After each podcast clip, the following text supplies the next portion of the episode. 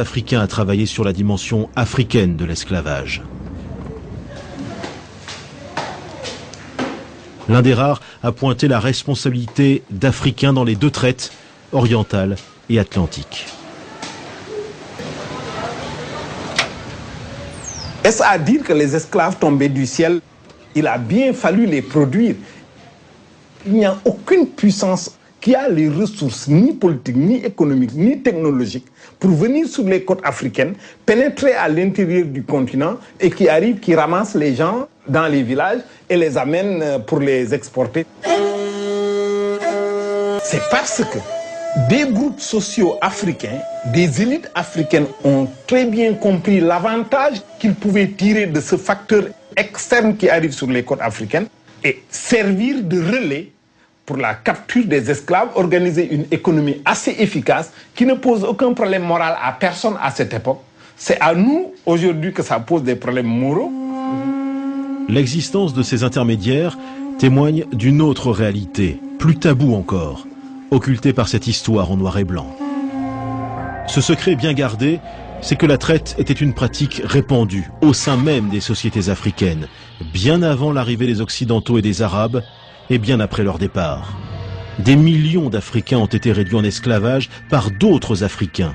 14 millions, selon l'historien anglais Patrick Manning. La traite atlantique des esclaves a développé une violence sans précédent dans les sociétés africaines à partir du 15e siècle. Des royaumes prospèrent uniquement autour de l'esclavage, se faisant des guerres perpétuelles pour s'approvisionner en bétail humain. Chez les élites africaines elles-mêmes, dont beaucoup sont musulmanes, le sentiment d'une solidarité avec le monde arabe l'emporte sur l'exigence d'un travail de mémoire. On a l'impression que le, grand mal pouvait venir de l'Occident, mais ne pouvait pas venir de, des voisins musulmans du Nord. Aujourd'hui, les pays d'Afrique du Nord et beaucoup d'autres, euh, du moins du Proche-Orient, sont devenus euh, très amis avec les pays africains. Alors tout ce beau monde s'arrange sur le dos de l'Occident, mais euh, on a décidé de ne pas rouvrir cette page douloureuse.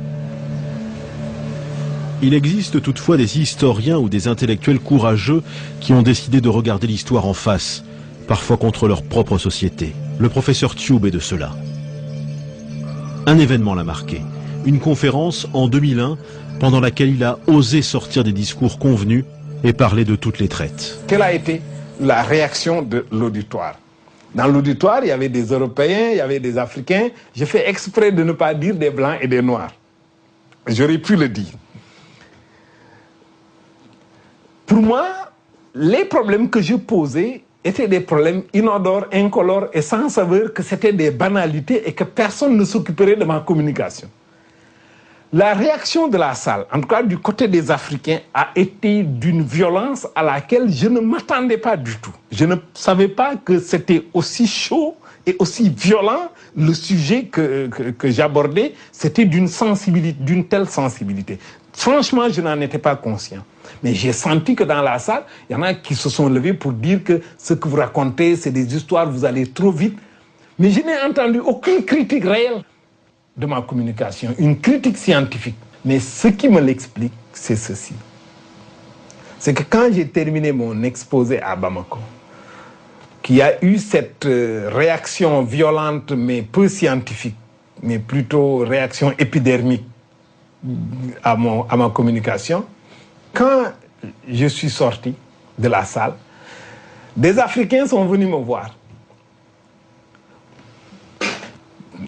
Ils n'étaient pas très nombreux, mais quand même c'est assez représentatif de quelque chose pour me dire, vous savez, ce que vous dites là, c'est vrai, vous avez raison, qu'on doit explorer ce, ce, ce, cet aspect des choses, mais il ne faut pas le dire devant les Blancs. Et les Européens sont venus me voir, en aparté toujours, pour me dire euh, Félicitations, monsieur. Je pense exactement la même chose que vous. Vous êtes très courageux de le dire, mais je n'ose pas le dire parce qu'on va m'accuser de raciste. Après avoir écouté ces deux positions que je comprends très bien, je me suis dit, mais où sont les historiens? Il est grand temps de prendre le taureau par les cornes Ibrahim Atioub raconte sans doute une histoire trop complexe pour une époque qui a besoin de vérités simples. Une époque où la peur rend aveugle. Une peur comme un contre-coup d'une histoire tourmentée dont les plaies ne sont pas refermées.